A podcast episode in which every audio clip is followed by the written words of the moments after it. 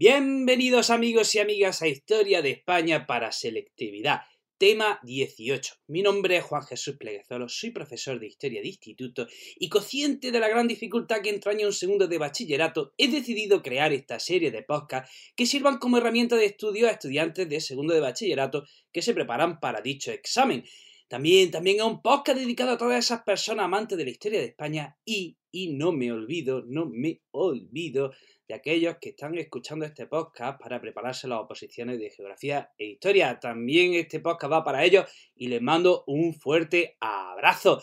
Eh, el tema de hoy es muy interesante, vamos a hablar de la guerra civil y vamos a rescatar otra vez, por tercera vez y por última eh, en esta serie, vamos a rescatar un programa de mi otro programa de historia, Historia con el móvil. Este programa de la guerra civil ya lo tenía grabado de hace dos años. Y, bueno, aunque lo he editado Mm, hay algún problemilla técnico. Discúlpemelo, por favor. Por favor. Eh, antes de comenzar con el programa, te recuerdo que tengo otros proyectos educativos. Eh, si eres un apasionado de este mundo, puedes seguirme en todo ello. Y por cierto, me he abierto una cuenta en Instagram. Oh my god. ¿Cómo se llama esta cuenta? Se llama El Profesor Inquieto. Una cuenta que ha tenido mucho éxito, que a los pocos días de abrirla ya he superado el número de seguidores a, Kim Kardashian y seguramente cuando publique este programa superaré también a Selena Gómez. Así que no te quedes fuera, tío, no te quedes fuera. Pues sin más dilación, eh, les dejo con el programa y espero que lo disfruten. 14 de julio del 31 ganan, eh, se proclama la República y en diciembre de ese 10-31 hay elecciones a cortes constituyentes y ganan los partidos de izquierda. Comienza el bienio progresista, ¿eh? un bienio en el que el gobierno inicia muchas reformas en pos de modernizar el país y, de proteger a las clases más desfavorecidas. Llegamos a enero del 33 y ganan, hay elecciones de nuevo y ganan las derechas. ¿Y las derechas qué hace? Frenan todas las reformas del gobierno anterior.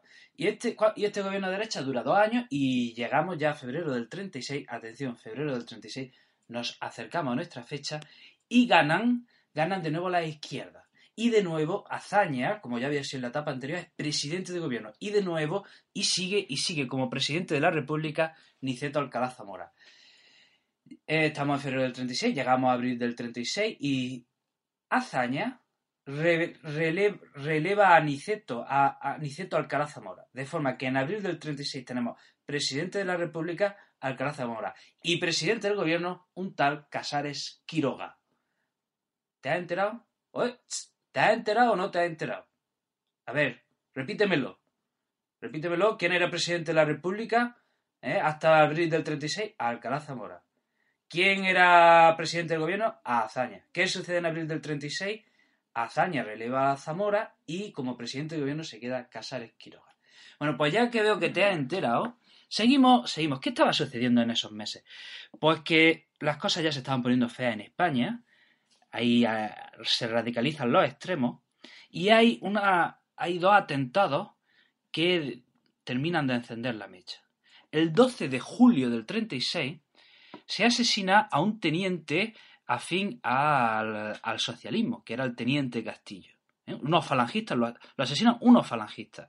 ¿eh? Este teniente Castillo estaba formando a las milicias socialistas. Y en respuesta a ese asesinato esa misma noche, unos milicianos de izquierda asesinan a un político de derechas que es Calvo Sotelo. Bueno, pues esto ya es lo que termina de desencadenar los acontecimientos. Estamos en 12 de julio. Dos días después, a los dos se les entierra en el mismo cementerio. ¿Eh? Uno en el lado católico, otro en el lado en el cementerio civil. Pero allí, uno por la mañana y otro por la tarde. ¿Eh? Estos son los días previos a la guerra civil. Bueno, y volvamos ahora a los protagonistas de, de la historia, bueno, ¿qué había hecho la República en febrero del 36 cuando gana?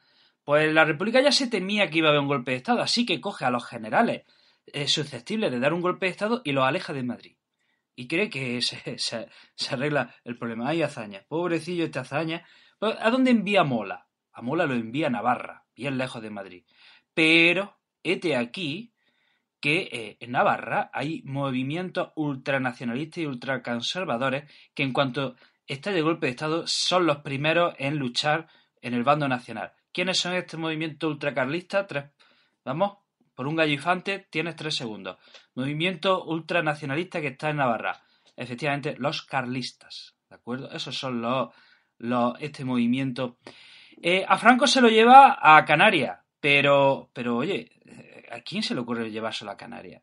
Eh, Franco estaba al lado de Marruecos, donde había luchado eh, y donde se le tenía mucho respeto. ¿Quién, se, ¿Quién dio esa orden? ¿Quién se le ocurrió eso? ¿Se había tomado un whisky por la mañana? ¿Cómo puede enviar a Franco a Canarias al lado, al lado de donde se le respeta profundamente y donde se, se cuadraban en su presencia? Eso fue una barbaridad. A otro general también eh, que, eh, que, iba, eh, era una amenaza, a Godet, se lo llevan a Baleares. ¿Vale? Bueno, pues estos son los tres, estos son los tres primeros protagonistas de nuestra historia. Hemos dicho Mola, Godet y, Mola y Franco, pero hablemos de otros. Tenemos también otro general golpista en Sevilla, que es Queipo del Llano. Y luego tenemos un general que había dado un golpe de Estado en la República que fracasó, que se llama Sanjurjo, que estaba exiliado en Lisboa. Bueno, pues este tal Sanjurjo era quien iba a ser jefe del Estado, ¿eh? no Franco. ¿eh? Pero, pero, ¿qué, pero ahora, ahora, ¿pero qué sucede? Que esto es, que la historia es graciosa. Eh, hemos dicho que Franco fue un oportunista, pero también fue un tío con una chorra Tuvo, o sea, tuvo una suerte. Este, es un gato que cayó de pie. o sea, tuvo. nació boca arriba. O sea, este tío tuvo mucha suerte. ¿eh? Decía, decía Camilo José Cela que Franco nació con la polla lisa.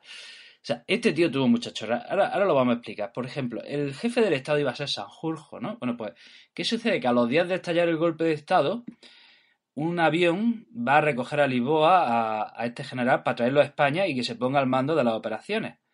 Y aquí el Sanjurjo se lleva una buena maleta cargada de uniformes, de medallas. El piloto le dice, hombre, Sanjurjo, que, que pesa mucho, que el avión, se, el avión es pequeño, que Sanjurjo, que no, que no, que no, que yo me tengo que llevar mi maleta. Y esto que de, despega el avión, ¡pum! Y se, trae, y se estrella y Sanjurjo muere el futuro jefe del Estado muere. Así que corre el escalafón y ya tenemos uno menos. ¿eh? Ya nos va quedando, nos va quedando eh, Mola y, Franco. Pero bueno, ya adelantamos acontecimientos. ¿Qué pasa en mitad de la guerra con Mola? Efectivamente, eh, se estrella. ¿Cómo? Pues también se estrella en avión. Toma ya. Todo, o sea, los, los cielos le sonríen aquí a Franco. ¿Y quién era el otro que podía haberle hecho sombra a Franco en al frente del movimiento nacional? Pues el fundador de la Falange, José Antonio Primo de Rivera, que se lo cargan, que lo ejecutan el 20 de noviembre del 36. Así que todos aquellos, todos aquellos eh, grandes líderes del movimiento nacional o se los cargan o mueren en accidente y solo queda Franco, ¿vale? Por eso estaba diciendo de la gran chorra que tuvo este, este señor.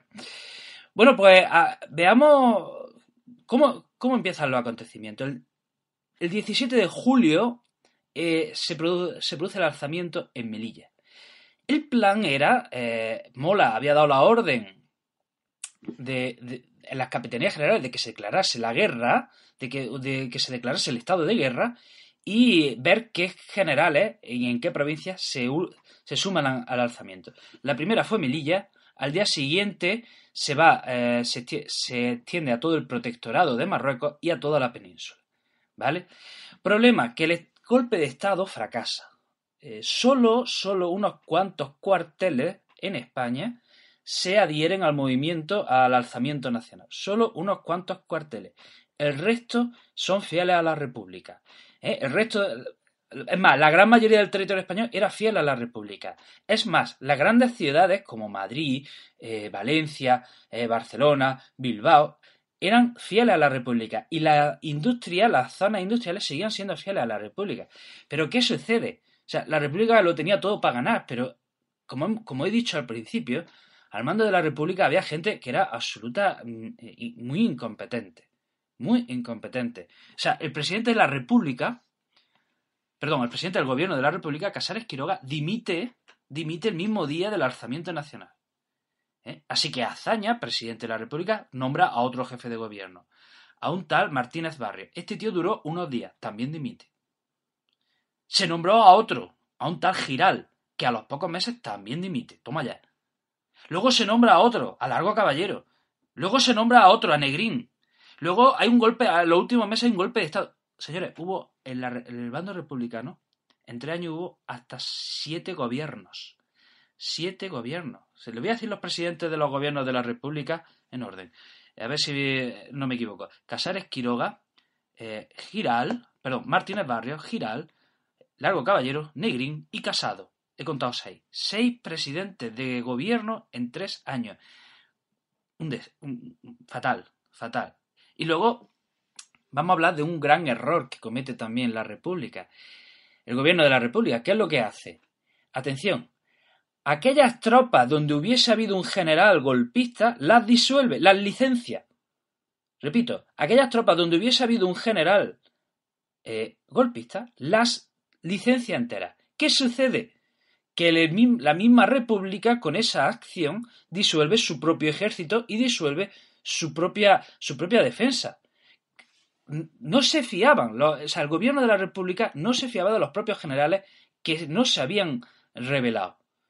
Entonces diréis, ¿quién carajo defendió la república? Pues el pueblo. El pueblo. El pueblo en armas.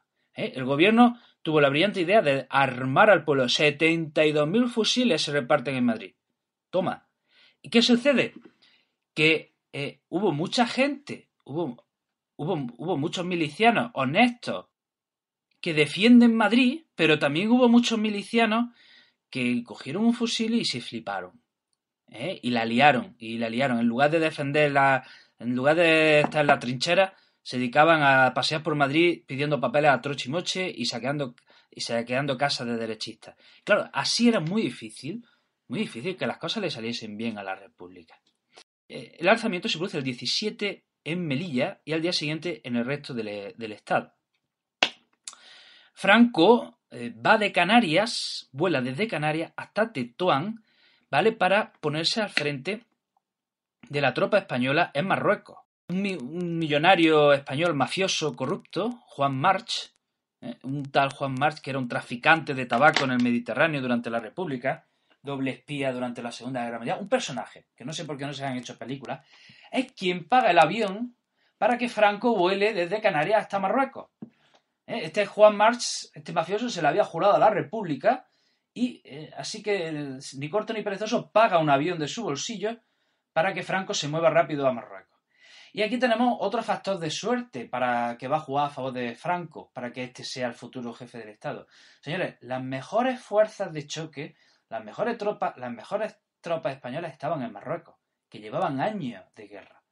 ¿eh? Por eso, por eso Franco al final acaba teniendo el protagonismo que, que adquirió, porque estaba al frente de la mejor tropa. Bueno, pues, ¿qué sucede en los primeros meses de la guerra? El plan era que Mola desde el norte y Franco desde el sur se dirigiesen directos a Madrid. Ese era el plan. O sea, la primera fase de la guerra, eh, los libros de historia hablan de la marcha hacia Madrid, eh, las columnas que van hacia Madrid. Bueno, pues Franco eh, toma el camino, va, desembarca en Cádiz y toma el camino de Sevilla, donde ya Quipo, del Llano se había hecho al frente de la situación y, había hecho que Sevilla estuviese en el bando nacional. Y desde Sevilla Franco toma Cáceres y Badajoz. Y en Badajoz, en lugar de irse a Madrid, se, se, va a Toledo. Y es que en Toledo, desde el mismo momento del alzamiento, unos generales habían quedado acuartelados en el Alcázar y estaban rodeados de milicianos. Estaban, los milicianos estaban asediando a esos generales golpistas que se habían encerrado en el Alcázar. Allí ocurrió el, famoso acontecimiento en que los milicianos eh, cogen al hijo del general que estaba dentro del alcázar, el general Moscardó, y lo ponen por teléfono al habla. ¿eh? Y le dicen al general Moscardó, mira, aquí tenemos a tu hijo, o sale del alcázar o lo matamos. ¿Eh? Toma, te lo paso al teléfono. se lo pasa al teléfono y el general Moscardó le dijo a su hijo que cumpliese con su obligación, es decir, que, está, que, que muriese como un hombre.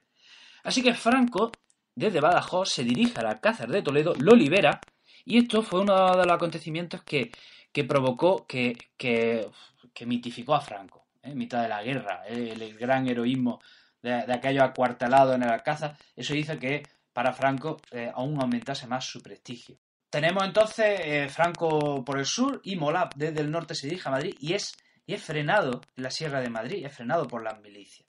¿Vale? Esta es la marcha, hemos dicho, esto se llama la marcha hacia Madrid, y en noviembre del 30 y en noviembre del 36 hablamos de la batalla de Madrid. Desde noviembre a marzo comienza la batalla de Madrid y esto para que los que entendáis de historia pasó lo que pasó en la Primera Guerra Mundial, una guerra de trincheras. ¿Eh? Durante estos meses se produce una guerra de trincheras donde nadie avanza, nadie se mueve, Madrid es asediada.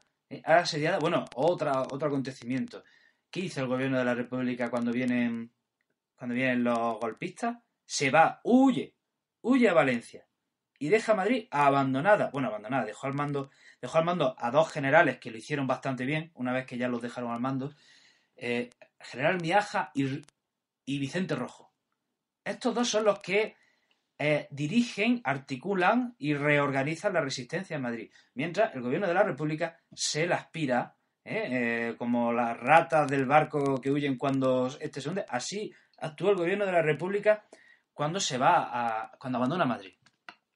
Bueno, pues aquí comenzó la, pues aquí comienza la batalla de Madrid. Repito, un Madrid defendido por las milicias. ¿eh? Aquí hay un famoso miliciano que se llama Durruti, que dirigía, un anarquista que dirigía una, un batallón ¿eh? que vino desde Barcelona directo a defender Madrid con su hombre ¿eh?